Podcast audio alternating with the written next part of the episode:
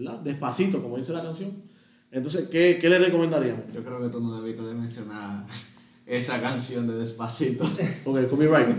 Copyright no, que la gente está cansada de escucharla.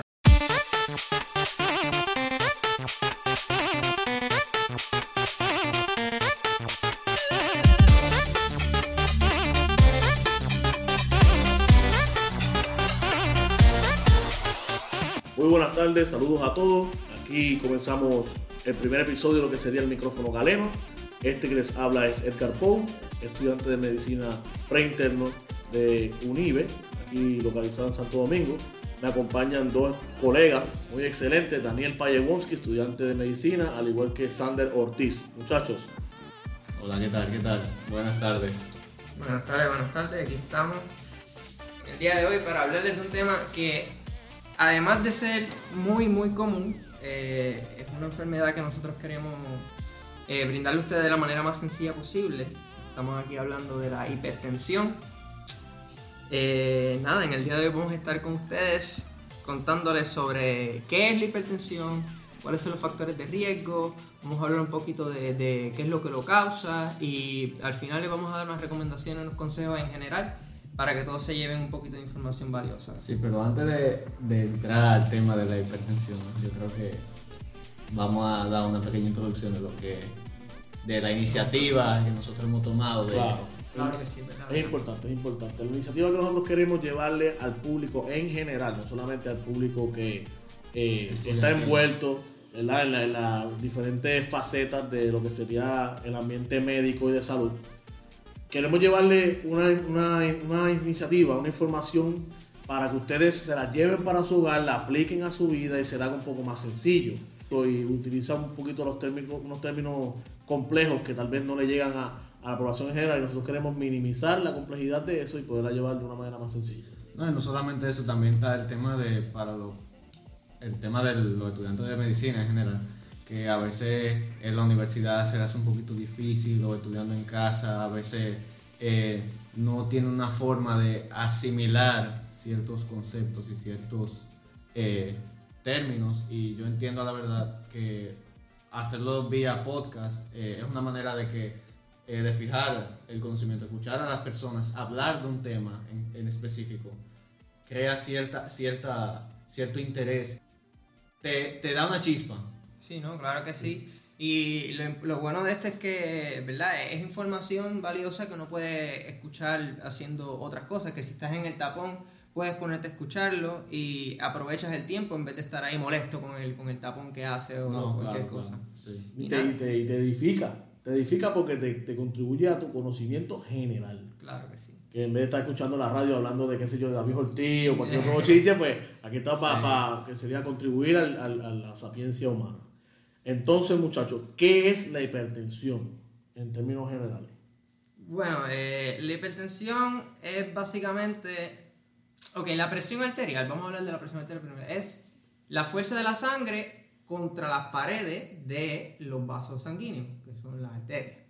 Eh, básicamente la hipertensión viene siendo que esta presión está elevada, ¿verdad? En los términos más llanos de la palabra, y esta se expresa en dos números, casi siempre te dicen 120 algo, 120 80 y así sucesivamente.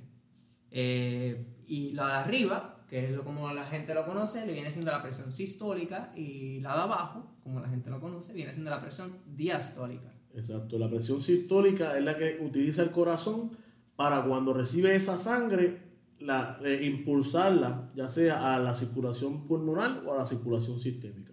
Por ende, la otra eh, presión que será diastólica, que usualmente es la de abajo, como dice todo el mundo, que es la más, la más bajita en valor, pues entonces es la que utiliza el corazón para llenar esos ventrículos para entonces luego, posteriormente, sean redistribuidos hacia el pulmón o hacia el sistema. Mediante la sístole, sí. Exacto.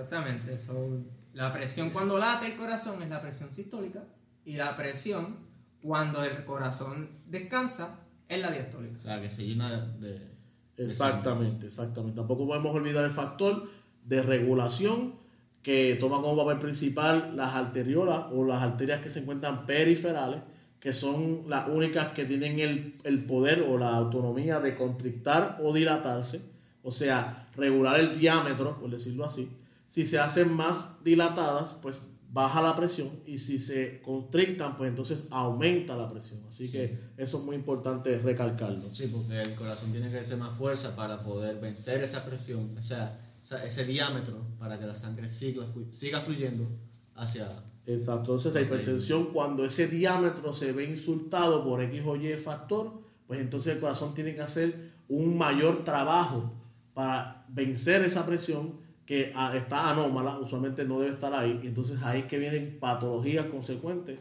a, a lo que sería esta complicación. No, claro, y también hay, cabe destacar que no, no, simplemente del hecho de que una arteria se, se vea constringida va a causar hipertensión, obviamente hay factores que ya son secundarios, por decirlo así, al sistema circulatorio, ya sea, mencionaba yo creo que Sander ahorita que puede ser hasta un tumor que te pueda presionar un vaso de gran calibre y eso crea una cierta resistencia entonces, ya ahí sería una hipertensión secundaria a, por ejemplo, un tumor. Exacto. Ahorita vamos a estar más abordando sobre las clasificaciones de la hipertensión, pero antes queremos hacer ¿verdad? Una, enfatización a lo que sería, ¿cuál común es esto? ¿Cuál común es la hipertensión? Bueno, yo tengo aquí, Edgar, eh, según la Organización Panamericana de la Salud, en el portal de ellos, eh, de República Dominicana, dice aquí, voy a citar, la prevalencia de hipertensión arterial fue de 34,7% para la población general.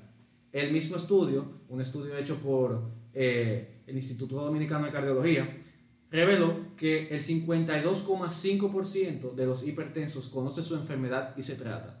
Volteando esa cifra, eso quiere decir que el 47,5% de los hipertensos no saben que están enfermos o lo saben, pero no se tratan.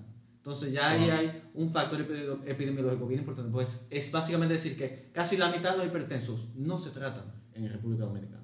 O sea, estas estadísticas son de República Dominicana. Así que la mitad de la población que, que, padece esa enfermedad no conocen su patología, por decirlo así. No se tratan.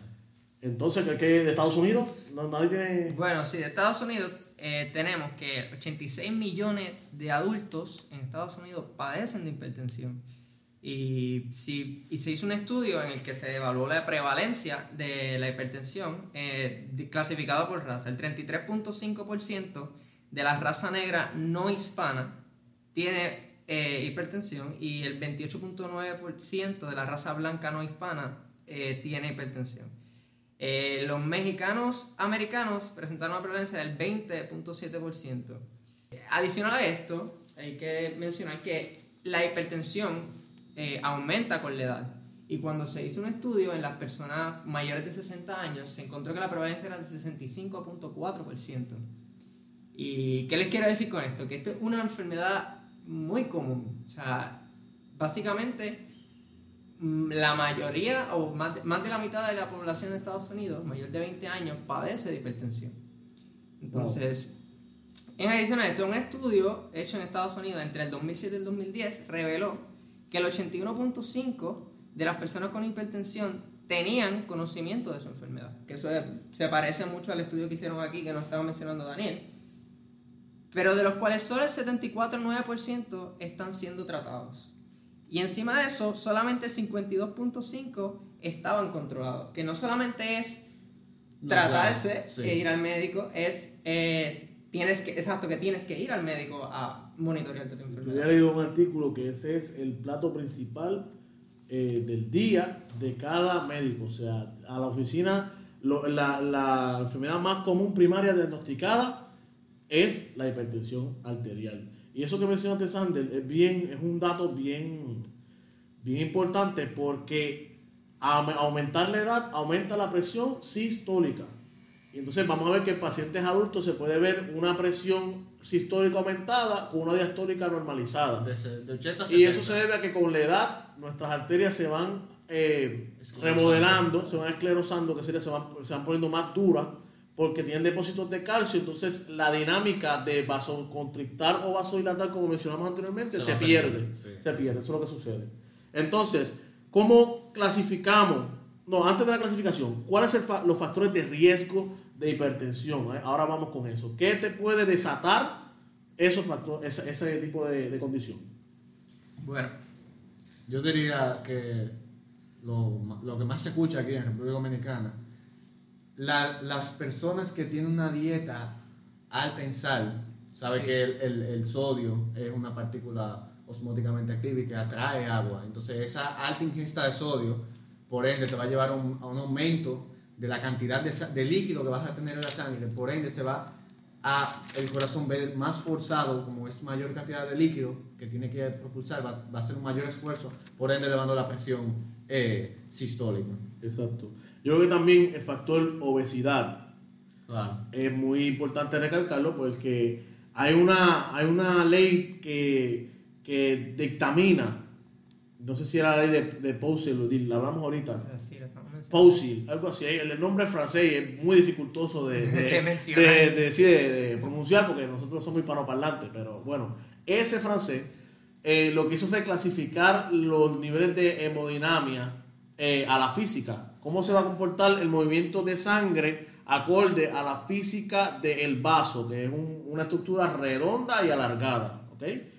Entonces vemos que la obesidad, como es eh, un incremento de tejido adiposo al nivel hipodérmico o subdermal, ese, esa, ese tejido necesita irrigación.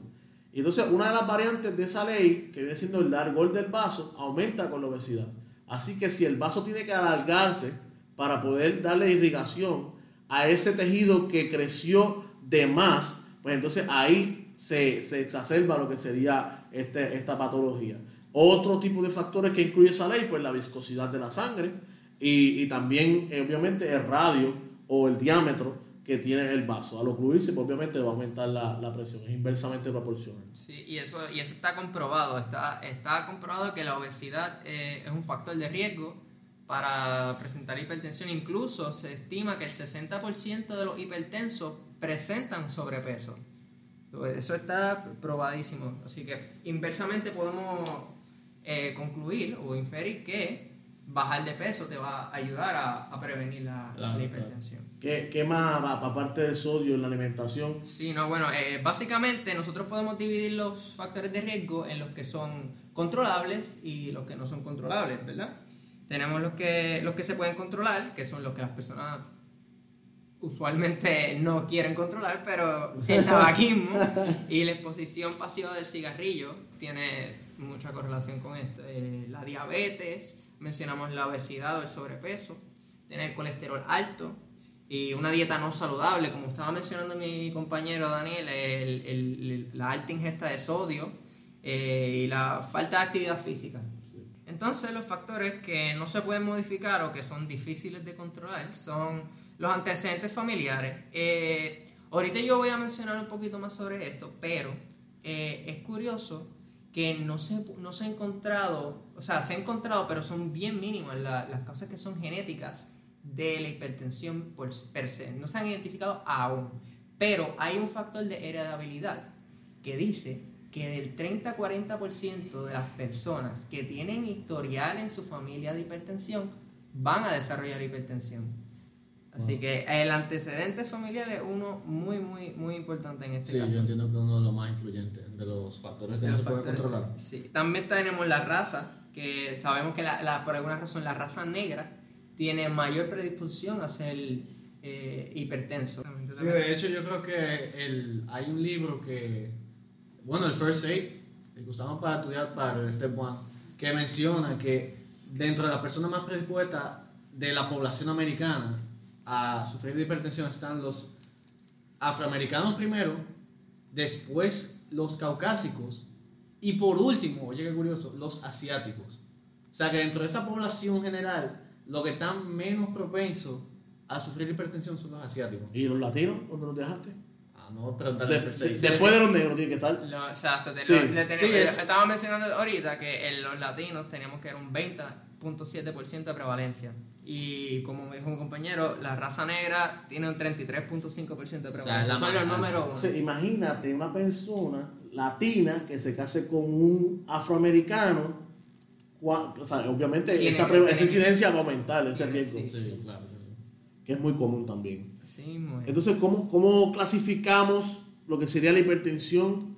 Eh, ¿Cuáles son las regulaciones que, que, por ejemplo, ponen en la American Heart Association? Eh, es muy importante saber para que ¿verdad? las personas sepan y digan, bueno, yo fui diagnosticado con hipertensión grado 1, ¿qué es eso? Hipertensión grado 2, ¿qué es eso? ¿Qué establece? eh, es muy importante recalcarlo. La hipertensión se clasifica dependiendo de los valores de la presión sistólica y diastólica, eh, valorado en milímetros de mercurio, que, que es el estándar. Así mismo es. Entonces, hay una disyuntiva, eh, compañero. Este, hay, hay un, un tirijala que no se sabe ni, ni en qué va a parar, pero, eh. pero se considera normal menos de 120 de presión sistólica y menos de 80 en la presión sistólica, en la presión diastólica. Normalmente tú tienes una persona que está entre 120 y 100, eh, 129. La más reciente dice que ya eso es considerado elevado. Sin embargo, anteriormente se decía que ese, ese valor se llevaba hasta 139 para considerarse elevado. Y de ahí se va a pasar la discrepancia de dónde se queda el estadio 1 y el estadio 2, de acuerdo a, a- a qué, a qué tabla tú te dejas llevar. Oye, qué cosa. Está, eh, sí, es, es impresionante. 120 a 100, eh, tre- 129 se considera elevada según la más reciente. 130 a 139 hipertensión grado 1. 140 o más hipertensión nivel 2. Y eso, eso, eso es, es importante porque anteriormente se decía que el estadio 1 era de 140 a 159. Sí que la diferencia es abismal, que es más de 10 milímetros de mercurio. básicamente. Y esa regla nueva que pusieron hace poco eh, es un poquito surreal porque entonces todos seríamos prehipertensos Va- o va hipertensos. Va a caer una gran mayoría de personas que no eran hipertensos a caer en hipertensión en un estadio más alto. Y, y puede que la persona esté excelentemente bien. O sea, que manejen presiones de ese tipo de, de- de valores que no padezcan de nada. Así, que yo entiendo que la, la regla antigua que dividía entonces los estadios, si tú tenías 120, 80 era lo normal, si tenías 129, ah, de 120 a 129 en la sistólica eras prehipertenso, o no, me equivoco. A 139. 139, Esa exacto, me equivoqué. Más, entonces, ciento- más de 140 o más de 90 en la diastólica era grado 1 hasta, hasta 159. hasta 159 y entonces más de 159 above, o sea, después de eso es grado 2. Exactamente. Esa es un poquito más real. Ahora, lo que sí no ha cambiado, que es lo que veo, es que se considera emergencia hipertensiva ya cuando está por encima de 180. Y hay com- compromiso de órganos.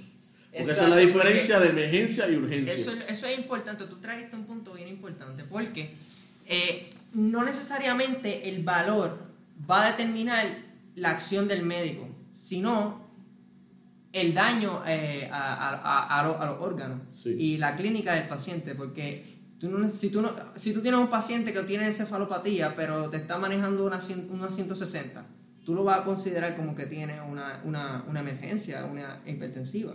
No lo vas a manejar eh, cons- conservativamente. Ahora, tú puedes tener una 180 y no tener encefalopatía. So, eso, eso, eso depende mucho de, de la clínica del paciente, cómo, cómo se esté presentando también. Sí, en resumen, si, te, si, te si hay compromiso orgánico, es emergencia hipertensiva. Y si no lo hay, pues entonces es una urgencia hipertensiva. Entonces ahí hay una, eh, lo que sería como una divergencia en cómo va a ser el tratamiento hacia el El paciente. Entonces, ¿cuáles son las posibles causas de la hipertensión? Importante. Por ejemplo, la, la- la- la- hipertensión esencial dice que de un 80, el Harrison, el libro de, de- medicina interna, dice que de un 80 a un 85% de los pacientes tienen hipertensión esencial o vendría siendo la que fluctúa entre los valores de 139, 120 a 139 en la sistólica. Entonces, a veces esas personas ni siquiera lo saben porque son asintomáticas, no, presentan ningún cuadro que, que te eh, despierte la suspicacia clínica de que tengas que tratarlo. Este, y la causa obviamente no se sabe por qué. Sí, por, por eso mismo es que es, es esencial o idiopática.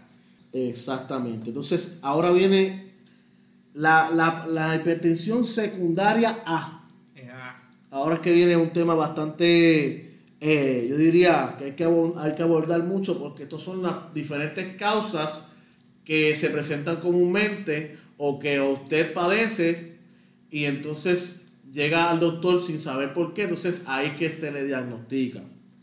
Eh, Sí, ¿Qué puedes decir sobre eso? Y yo entiendo, la verdad, que la mayoría de ese gestante que es de hipertensión secundaria se debe más a las enfermedades que comprometen la vascularización del, del riñón. Exacto. La- la- lo que sean la- las enfermedades renovasculares. Exacto. ¿Me puedes dar un ejemplo?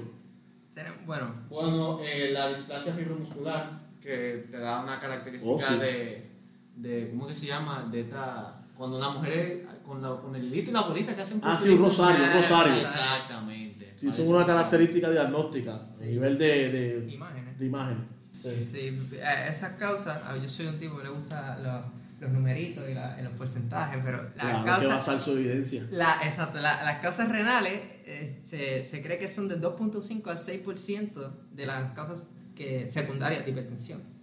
Eso Sí, pero mira esa, la que mencionó Daniel, la fibromuscular displasia, eh, o, o propiamente dicho en español, la displasia fibromuscular, eso es común en mujeres jóvenes que usualmente llegan a la clínica, uno ausculta al nivel abdominal y se escucha un murmullo unilateral porque siempre afecta, o no siempre, bueno, la mayoría de las veces, porque no podemos utilizar absolutismo en la medicina, la mayoría de las veces causa una, una condición unilateral, o sea, afecta una arteria renal nada más. Entonces, esta paciente va a llegar con unas presiones altísimas, manejando unas presiones altísimas, tanto sistólicas como diastólicas.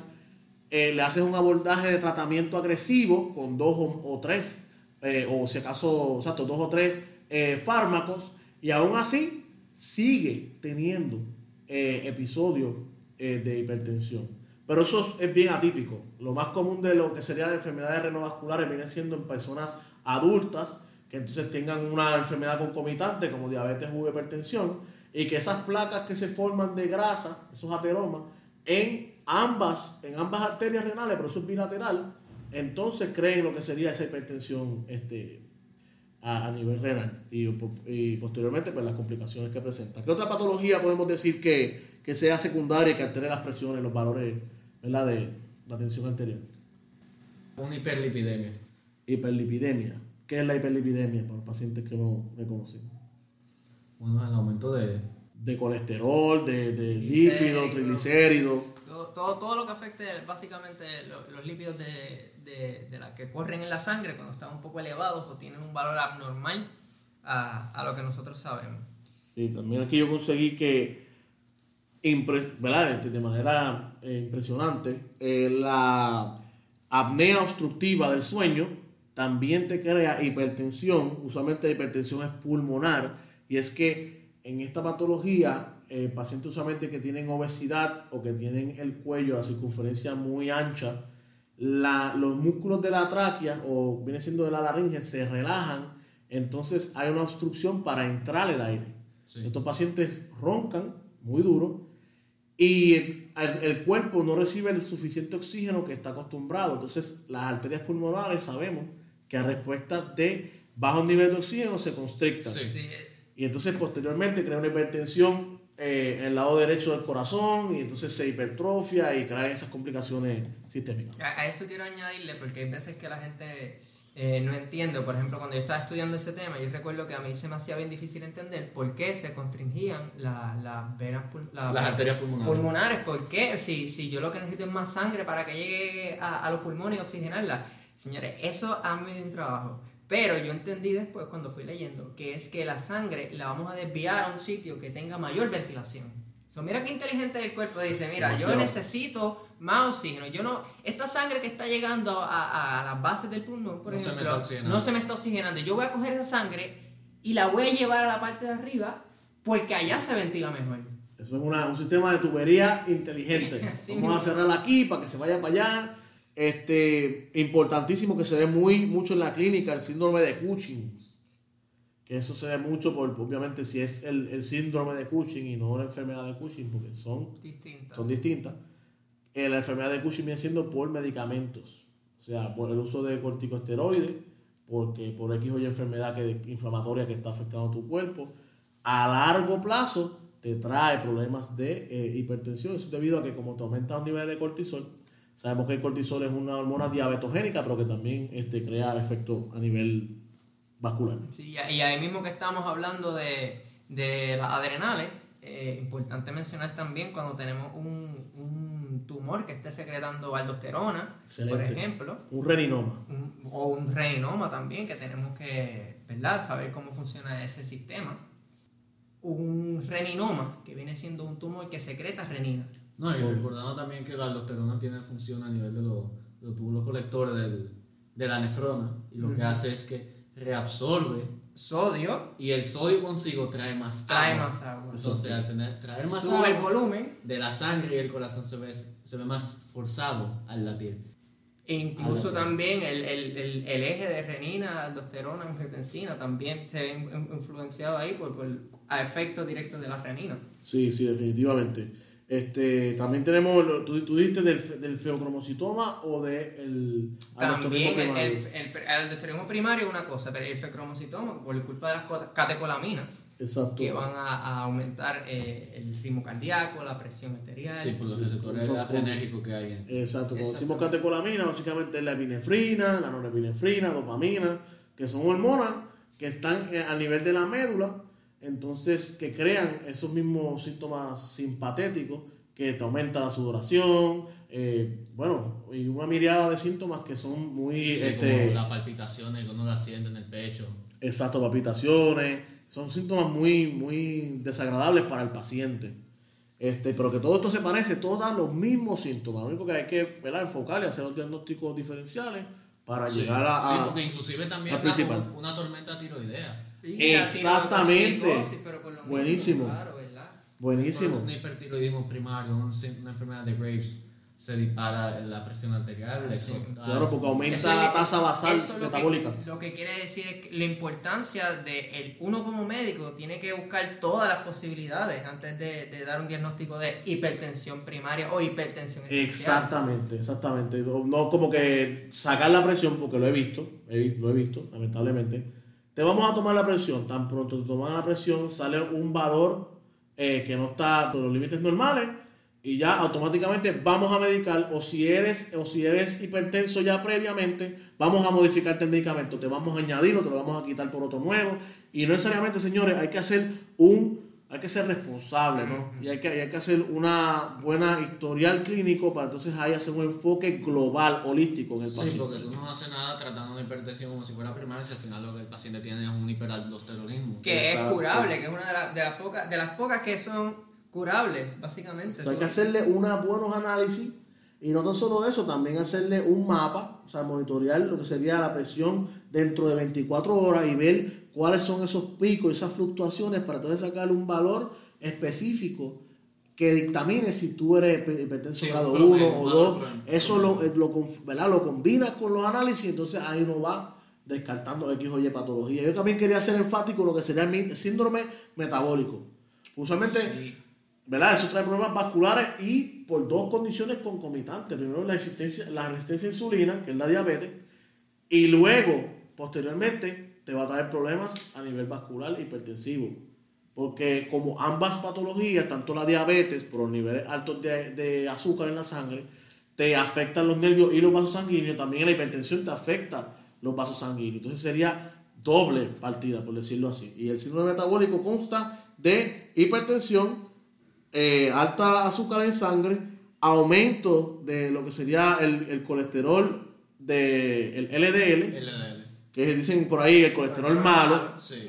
Sí, pero en verdad, ese, le dicen colesterol malo, señores, porque ese colesterol es el que sale del hígado hacia la periferia. Entonces tiene más probabilidad de que se deposite en las arterias periferales. Sí. En cambio, el HDL, que es el colesterol bueno, es el que de, de la periferia llega entonces hacia el hígado. Y en esta patología va a estar bajito. O sea que sería LDL alto, HDL bajito y aumento de eh, la, la grasa abdominal lo que sería la circunferencia, una lipodistrofia, lipo- lipodistrofia central.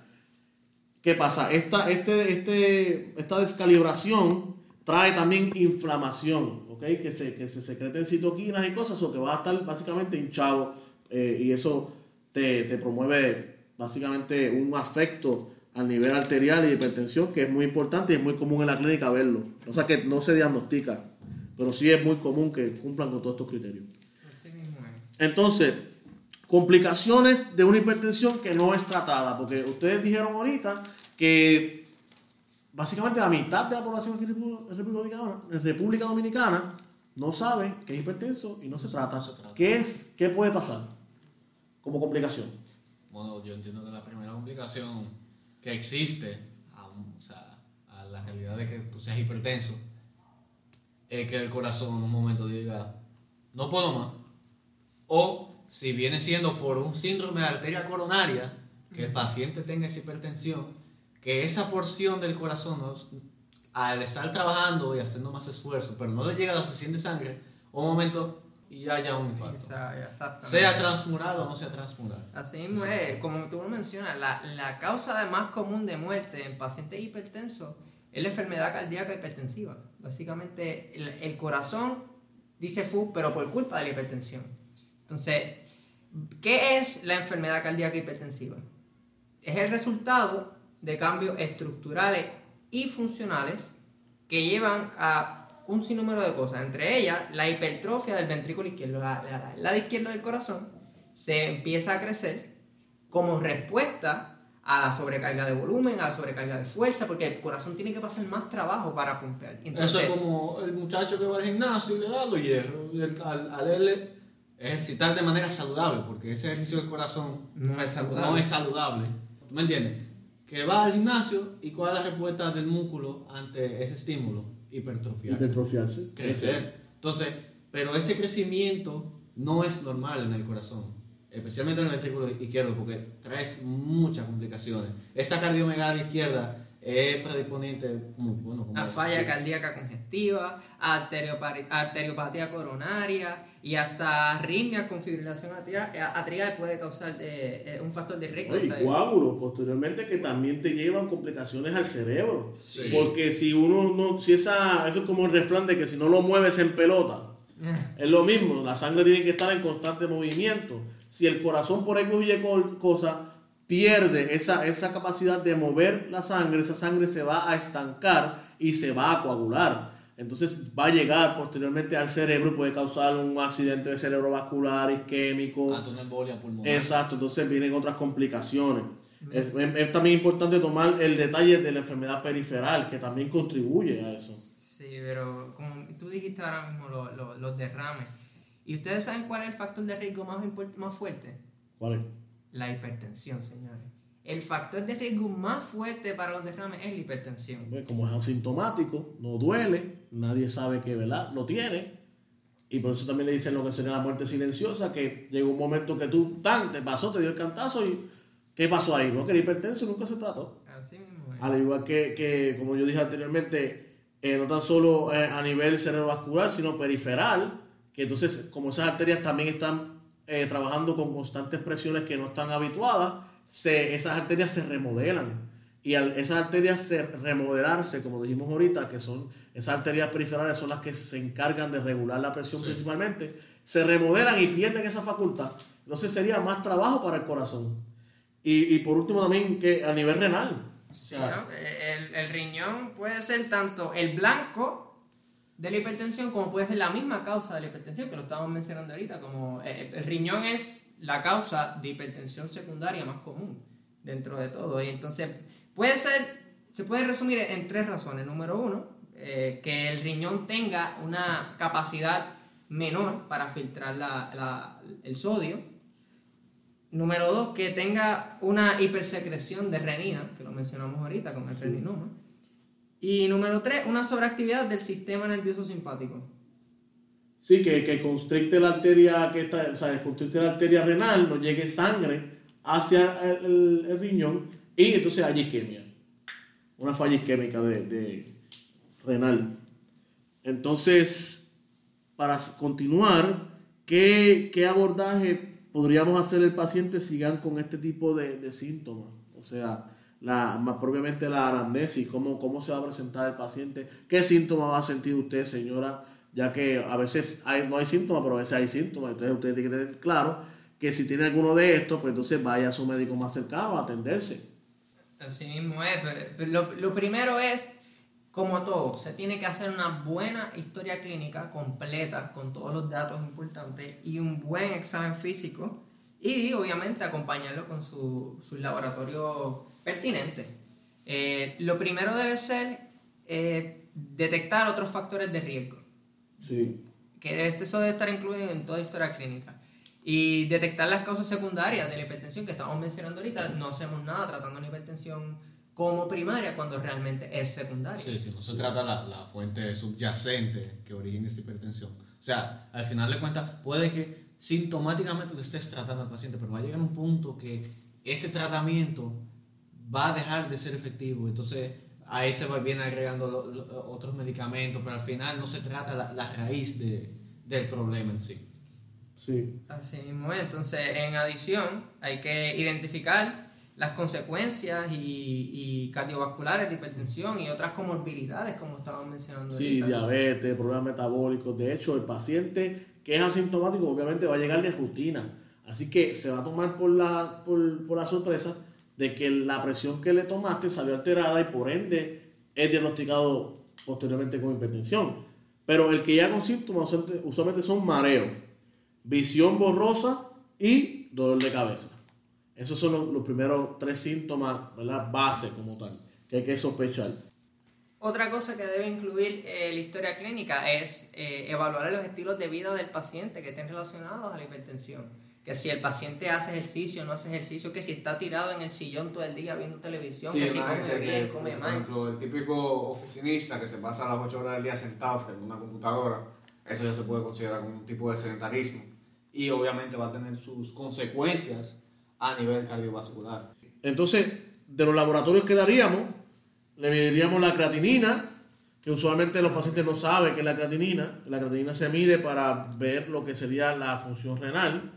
Eh, Sí, porque generalmente el, el- el cuerpo se encarga de eliminar el 99% de la creatinina, que es un remanente metabólico de la fosfocreatina, que es un compuesto orgánico que crea el músculo como fuente de energía, que por eso ven ustedes eh, que no, que en la tienda de suplementos venden fosfocreatina, para si tú vas al gimnasio, tú ganas, tenemos energía, entonces eso es un remanente metabólico de la fosfocreatina. Y, se, y como tú bien mencionas, se utiliza para medir qué tan bien está trabajando el riñón al momento de eliminar.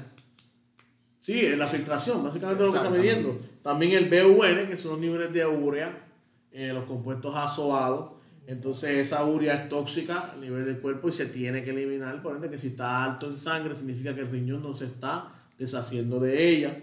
De la misma forma hay que medir la, la excreción de albúmina, porque hay veces que ese es el, el- el síntoma más, más común y el, primo, el primero que sale y es la microalbuminuria. Sí, sí, definitivamente. La albúmina se encarga, ¿verdad? Es una proteína que está en el suero, se encarga de mantener ese, ese fluido dentro del vaso sanguíneo y si se pierde la albúmina, pues entonces te da edema y entonces ese fluido se va a salir del vaso, se va a acumular en lo que sería la periferia, los tejidos subyacentes y es una complicación bastante común en la clínica. También se tiene que hacer un EKG. Para ver entonces si es que esa hipertensión está eh, comprometiendo a- el, el ritmo cardíaco eh, y obviamente un- un- una radiografía de pecho para ver si ese paciente tiene la... Evaluar la cardiomegalia, si es que Ah, el, cardio. paci- si, si el paciente lleva mucho tiempo con hipertensión, que sabemos que es una complicación. el- un, un profile lipídico, un Sí, claro, que sí, Claro. el colesterol. colesterol, el LDL que lo hablamos ahorita y el TSH, como dijiste, TSH. muy importante para, para el, La descartar exacto la, la- el nivel de la hormona tiroidea alta. Entonces, ¿qué otras recomendaciones? Aparte de, de que ya dijimos que el sedentarismo, eh, la obesidad, ¿verdad? ¿Qué, ¿qué recomendaciones le daríamos a estos pacientes para que cuando vaya a su doctor haga estos cambios en su vida de manera paulatina? ¿eh? No tiene que ser al momento, porque los cambios rápidos traen resultados que, que no son tal vez tan efectivos y que se acaban rápido porque uno se cansa. Uno es humano y a veces, ah, hazte esta dieta o tienes que hacer tanto. Bueno, hay que adaptarlo conforme a, ¿verdad? Despacito, como dice la canción. Entonces, ¿qué, qué le recomendaríamos? Yo creo que tú no debiste de mencionar esa canción de Despacito. Porque copyright. Copyright, no, que la gente está cansada de escucharla. es verdad, es verdad. No, pero eh, a eso volviendo a las recomendaciones. Si es fumador, dejar de de ser. fumar. Que es, o sea, dentro de, la- de los factores de riesgo que influyen al tú dejarlo. O sea, tú a los 20 minutos de dejar de fumar tu cigarrillo ya se están viendo los beneficios de tú soltarlo. A los 20 minutos de Sí. tú dejar de fumar. Y es importante porque a veces, ¿por qué el cigarrillo causa hipertensión? Bueno, la primera causa es que de todos los químicos que tienen eso- esos cigarrillos, crean unas reacciones de radicales libres que no paran. O sea, son continuas y, eso, y esos radicales libres vienen siendo partículas pequeñas que, que son volátiles a nivel celular y rompen la célula. Entonces, pues, rompen la célula de cualquier tipo de tejido, incluyendo las células de No, sistema y un dato curioso que la nicotina es un estimulante de los macrófagos. Oh, Oh. espérate, ahí me cogiste a mí de sorpresa. Oh. Esa sí que yo no me la sabía. Sí, porque Óyeme. eh, eso de la nicotina y el alquitrán a nivel pulmonar estimula a los macrófagos alveolares y empieza una destrucción del tejido pulmonar. Entonces, es algo que yo entiendo que no todo el mundo sabía. Eso Fino. No, fino. Mira, eso está de respeto, de respeto. Pero es bueno porque los oyentes así se pueden ¿verdad? No, instruir claro sí. y saber eso estamos al aprendiendo- detalle, al detalle. Estamos aprendiendo todos aquí. No dejamos de aprender, señores. Esto es algo continuo y que para eso queremos hacer esto. O sea, Pero vamos a seguir dando las recomendaciones. Lo vamos a dejar que. claro, claro, la- no, hay que seguir. Yo, mira, de verdad, las recomendaciones, yo leyendo el, eh, no tanto una recomendación eh, alopática, sería una, una recomendación más integrativa y obviamente la, la nutrición óptima, eh, ya sea, ¿verdad? Este, no, también hacerle el enfoque de bajar la sal, pero también añadir especias y eh, otro tipo de alimentos que sean contributivos a la hora de alimentar, abastecerte, pero cumplir con todas las necesidades nutricionales del cuerpo. Como dice el dicho, la salud entra por la boca. Eh, exacto. es Entonces uno, uno, uno come alimentos que sean ¿verdad? Óptimos para generar esa homeostasis o ese balance corporal y que te traiga beneficio y no eh, ¿verdad? deterioro. Sí, sí, no, no todo es bajar la grasa y bajar, qué sé yo, sino aumentar en fruta, aumentar en vegetales y en granos integrales, etcétera, etcétera. El que Sí, come y bien. cortar los, los hidratos de carbono, que es lo- la, la principal fuente que, que trae complicaciones a nuestra dieta y a nuestro... Que, que, que tristemente es la más barata y la más, la más que se consigue. O sea, el pan es lo más barato, este, el arroz, todo el mundo come arroz. Incluso Eh. el potasio también está, eh, está correlacionado con uno, bajar el riesgo de, de cardiovascular en las personas. Así que ya saben, si ven su fru- típico frutero en la calle, no se molesten en comprarse un guineíto porque al final tanto para lo, la salud cardiovascular como también para los nervios. Sí, Sí, ¿no? Y estimula ¿no? Sí. Cuando vean un, un- un producto en el supermercado y, vea- y quieran ver que la, la, la parte de atrás que dice todos los ingredientes y las Sí, cosas, fíjense bien en el fíjense sodio. bien del sodio y del potasio y tra- hace- traten de comprar eh, eh, productos que tengan más potasio que sodio. Exacto. Eh, porque el sodio que, que venden aquí, que, que traen los, los productos de aquí, es una cosa. Sí, por ejemplo, a veces, a veces un, un alimento que tenga más de 400 de sodio es que requiere que un alto preservativo. O sea, eso, para eso es tanto sodio, para que se preserve ese alimento. Sí, que generalmente se presenta también eh, en su mayoría de veces en los alimentos enlatados. Bajarle la cantidad de, de alcohol. Sí, señores, yo sé que es difícil, Difícil. pero suave con el brugalón. Suave. Suave con el brugalón. Yo sé que es difícil, pero es lo que toca, ¿no? También aquí, eh, otras recomendaciones que, que ¿verdad? Continuando con las que no son alopáticas, que vienen siendo más de medicina integrativa, ejercicio que se recomienda media hora al día, no está caminar, correr bicicleta, jugar pelota con su niño, eh, hacer yoga, lo que usted quiera, pero moverse de esa silla es lo más importante y lo más recomendado. Eh, también suplementos, esto está interesante, suplementos nutracéuticos. ¿Qué son los suplementos nutracéuticos? Son comprimidos o sustancias de origen alimentario, más bien vegetal, que, que, pues vienen en pastillas y uno lo añade a su dieta y eso te trae eh, beneficios para tu vida. Estamos hablando de vitaminas, omega 3, por ejemplo, el omega 3, que usualmente la gente lo menciona, eh, está ratificado que baja los niveles de ang- angiotensina 2, así que posteriormente te baja la, la hipertensión y aumenta los niveles de óxido nítrico, que, sabemos que es un potente vasodilatador a nivel periferal del cuerpo. Este, y por último, tratar de regular el estrés emocional. Que sabemos que nuestra vida a veces es un trabajo súper estrésico, o que el pagaré del colegio de los nenes, o que tengo tal deuda, no he pagado la luz, el celular me lo van a cortar. Tratar de que, pese a eso, buscar un nicho y relajarse porque esos niveles de, de estrés, dígame, eso Sí, contribuye a la hipertensión. Sí. También. Se la cobran Sí, yo, yo también eh, quisiera darle una recomendación a los oyentes y que busquen más información sobre lo que sería el DASH Diet o el Dietary Approach to Stop Hypertension, que viene siendo una, un, un abordaje en, en dieta para parar la hipertensión, que, que tienen uno- unas regulaciones muy interesantes que te dan, ¿verdad? Pa- eh, te recomiendan también la dieta mediterránea o el Zone Diet si es que el paciente sufre hipertensión concomitante con diabetes que es dividir el plato en ciertas porciones, comer más, ¿verdad? Hojas y, y vegetales que, que carbohidratos y así sucesivamente. Este, ¿Qué más? ¿Recomendaciones? Bueno, eh, si tu médico te mandó un medicamento, tomártelo al pie de la letra. Sí, definitivamente. debe ser importante. Hay gente que se olvida, que se va, ay, no me lo tomé. Ah, Ah, otra sí. cosa, otra cosa que quisiera, que yo lo he visto muchísimo en los hospitales. Señores, la hipertensión no es como una infección. Y eso es bien claro. Ah, yo sí soy, sí padezco del azúcar, sí padezco de hipertensión, pero me la tomo más que cuando me sube. No, a la vez que usted es diagnosticado con hipertensión, esa pastilla usted se la toma hasta el último día de su vida. No es que me la tomé porque me subió y después la dejé y volví me la tomé porque eso no es un antibiótico, que cuando usted se lo tome eh, ya se acabó la infección, ¿verdad? Por el periodo que se le asignó y luego no te tomaste más. No, esto es continuo y hay que ser firme y hay que ser, eh, ¿verdad? Constante. Constante, Así, conciso, exacto. Bueno, señores, este, ¿algo más para añadir?